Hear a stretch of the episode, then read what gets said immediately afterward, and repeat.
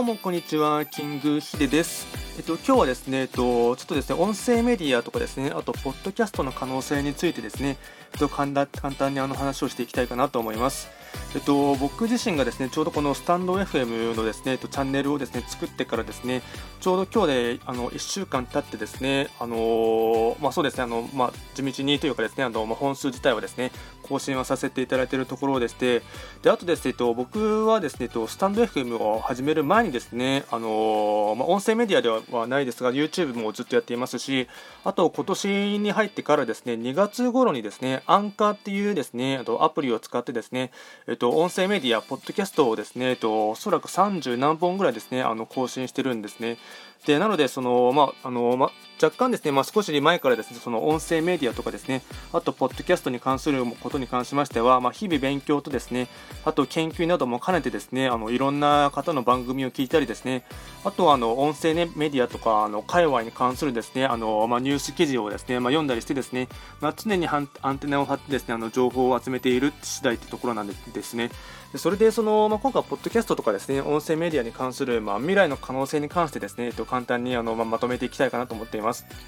で今ですね、えっとまあ、アメリカではですねすでにあのポッドキャスターっていう職業があるらしくてですねあの人気のある方々の、まあ、推定年収がですね、まあ、本当もうアメリカは本当なんていうかアメリカンドリームって感じだと思うんですけどもあのその推定年収がですねスポーツ選手並みにめちゃくちゃ高額なんですね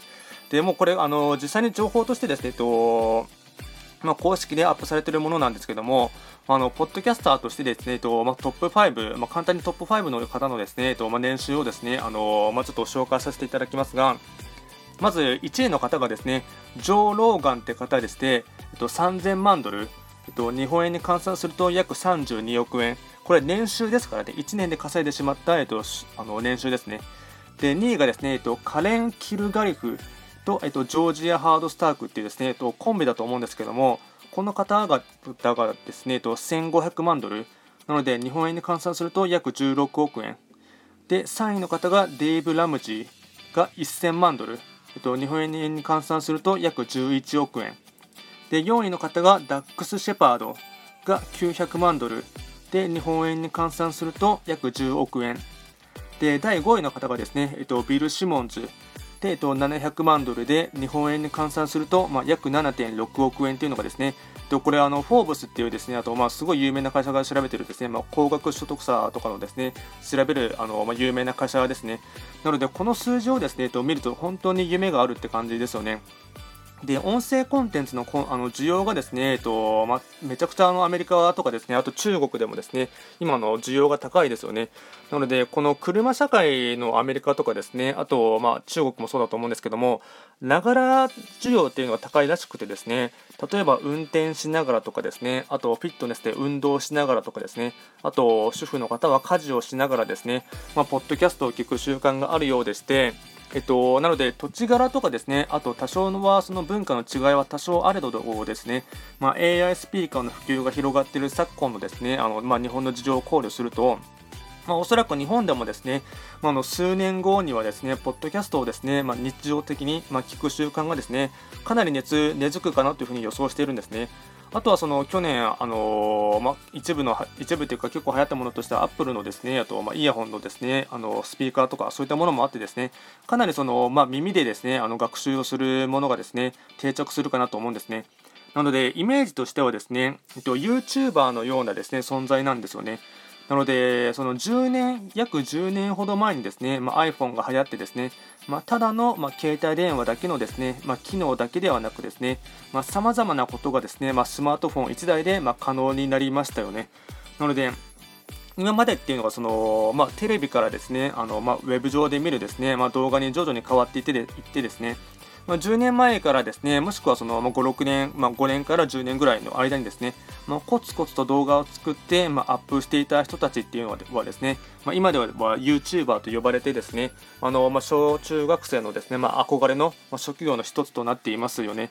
なので、そういったものがですね、まあ、おそらく、えー、まあ、の一つ昔前の YouTuber のような存在が、えっと、今の、まあ、アメリカとかのですね、あのポッドキャスターというものにですねなっているかなと思います。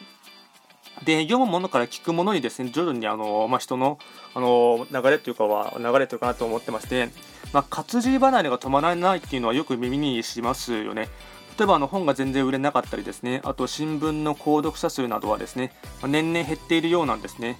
で、ニューヨーク・タイムズ紙はですね、まあ、この音声コンテンツに重点を置いてですね、実際に、まあ、あのニューヨーク・タイムズは、まあ老舗のですね、まあ、のニュースサイトのニュースというか、まあ新聞会社なんですけども、まあ、実際に、今の株紙で出している新聞記事をですねあのポッドキャストの、まあ、音声としてもですねあの吹き替えをしてですねあの、まあ、消費者のニーズとしても、まあ、新聞は、まあ、読むものから、まあ、実際に耳で聞くものへあの、まあ、移行しているっていうのがのがですね、まあ、時代背景として伺えるかなと思うんですね。なので、この活字離れのですね、まあ、論点っていうのはどうしてもその、まあ、若者とかに言ってしまうかとは思いますがただその何て言うんですかね、まあ、老眼の進行とかですねあとパソコンとかスマートフォンのやりやりすぎとかで目の疲れとかをですね、まあ、訴える世代にもですね、まあ、共通しているですね、まあ、一つの悩みというかですね一つの,、まあ、あの大きなですね、まあ、論点かなと思います。であとはですねあのまあ、配信者の数が圧倒的に少なくてですねあの、まあ、すごい特に日本ではチャンスが今後あるかなと思ってるんですね。でやっぱりまあ正直なところ、まあ、あの日本ではですねあの、まあ、日本とか中国に比べるとですね、まあ、ポッドキャストとか音声メディアに関する認知度は低いですよね。ただその iPhone とか iPad なんかを購入しますと、まあ、特に自分からあのダウンロードしなくてもですね元から入っているにも知らももともと、まあ、ポッドキャストっていうものはですね入っているにもかかわらずですね、まあ、知らない方もいるのが現状ですがなのでそういった時にえっとまあ、投資家みたいなですねあの観点でちょっと考えてほしいんですけども、えっと、ライバルの数が少ない時にですね、まあ、実際に番組を作ってですね、まあ、配信するっていうのがですね、すごい大事だと思うんですね。まあ、いわゆる先行者利益というかですね、あの波が来る前に先にあの浜辺に出ておくっていうところですね。なので、現状完全なブルーオーシャンなので、なので今のうちにたくさんですね、まあ、音声コンテンツを作ってですね、まあ、種まきをしておけばですね、まあ、それがいずれは大きな実に育つ可能性があるかなと思うんですね。あとは制作コストとかもですね、あと制作コストと、あと実際に作るあの作業工数も少ないのもですね、一つの魅力ですよね。まあ、ポッドキャストとか、あとネットラジオの配信の、まあ、いいところっていうのは、まあ、録音してでそれを配信するのがですねそのすごい簡単なんですよね。なので、まあ、一昔前でしたら、えっとま、マイクで録音してですねあとミキサーに通してですねミキシングしてで多少なりともそのカットするとことかいろいろやりながらですねやらないといけないという事情があったんですけども今はその、まあ、いろんなラジオ配信とかですね、まあ、あとスマートフォンのアプリがですねそのたくさん、まあ、会社側が頑張ってくれてるというのがあってですね本当スマートフォンだけで完結してしまう手軽さがすごいですよね。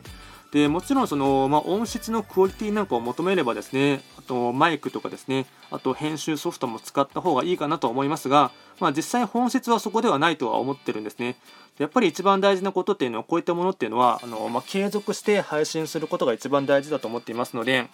なので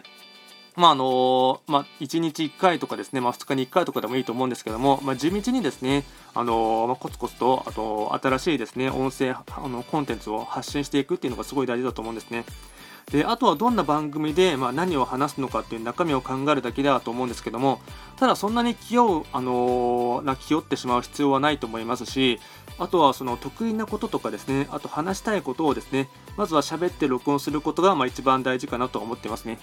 で、まあ、最初から完璧主義を求めないということが一番大事かなと思思いますね。まあ、ブログとかですね、あと YouTube などと共通点がいくつかありますが、まあ、初めからうまくいくことってですね、ほぼないと思うんですね。というか、あの有名人でない限りですね、まあ、最初の方はほぼですね、誰も聞いていないっていう感じだと思うんですね。なので、そのまあ、友人とか友達が多い方でしたら、まあ、その人たちに番組を教えてですね、ま、聞かせることはできるかと思いますが、まあ、あの最初はあの、ま、喋り方とかですね、ま、トークも下手だと思いますので、ま、もう僕の場合も全く誰にも告知していませんし、あと、かつですね、最初の段階というのはですね、もう練習だと思ってですね、もうとにかくたくさん録音しているっていう感じですね。でしかも僕の場合は全く編集もせずにですね、まあ、一発撮りで、まあ、すぐにアップロードするっていうところですね。でまあ、これがのその、なんていうんですね、まあ、基礎作りというかですね、まあ、たくさんあの場数を組んでですね、あのまあ、地道に地道にあの少しずつ改善してですね、あのまあ、ちょっとずつあの会話の仕方がですね、うまくなればいいかなと思っています。でやっぱりそうこういったあの音声コンテンツのいい点っていうのは、あの気軽で簡単にで、かつ身近なことだと思いますので、なので、トークのテンポ感とかですね、あと、まあ、なんかはですね、まあ、あのそれぞれ人の、まあ、個性と思ってですね、まあ、の若干開き直っているところもありますね。でもちろんあの、まあ、たまに噛んだりもしますが、まあ、それも僕は全く消さずにですねそのまま残してるって感じですね。やっぱりその、まあ、人間というのは完璧ではないと思いますので、まあ、そういったミスなんかとかですねそういったものもあの、まあ、親近感と思ってくれるかなと思ってですね、まあ、愛嬌だと思ってですねあの、まあ、聞いていただければなと思っています。なので僕の実際のトークもですね結構あの意識しないとですねあの、まあ、僕かなり早口で喋ってしまう癖がありますのであのまあ、意識しながらですね少しあの、まあ、間を取りながらですね話そうとは思っていますが、まあ、それも全てですね練習だと思ってですね、まあ、今も続けているというところですね。まあ、今回は簡単にですね、あのまあ、ポッドキャストとかですね、あと音声メディアの可能性に関して、えっと、簡単に、えっと、紹介をさせていただきました。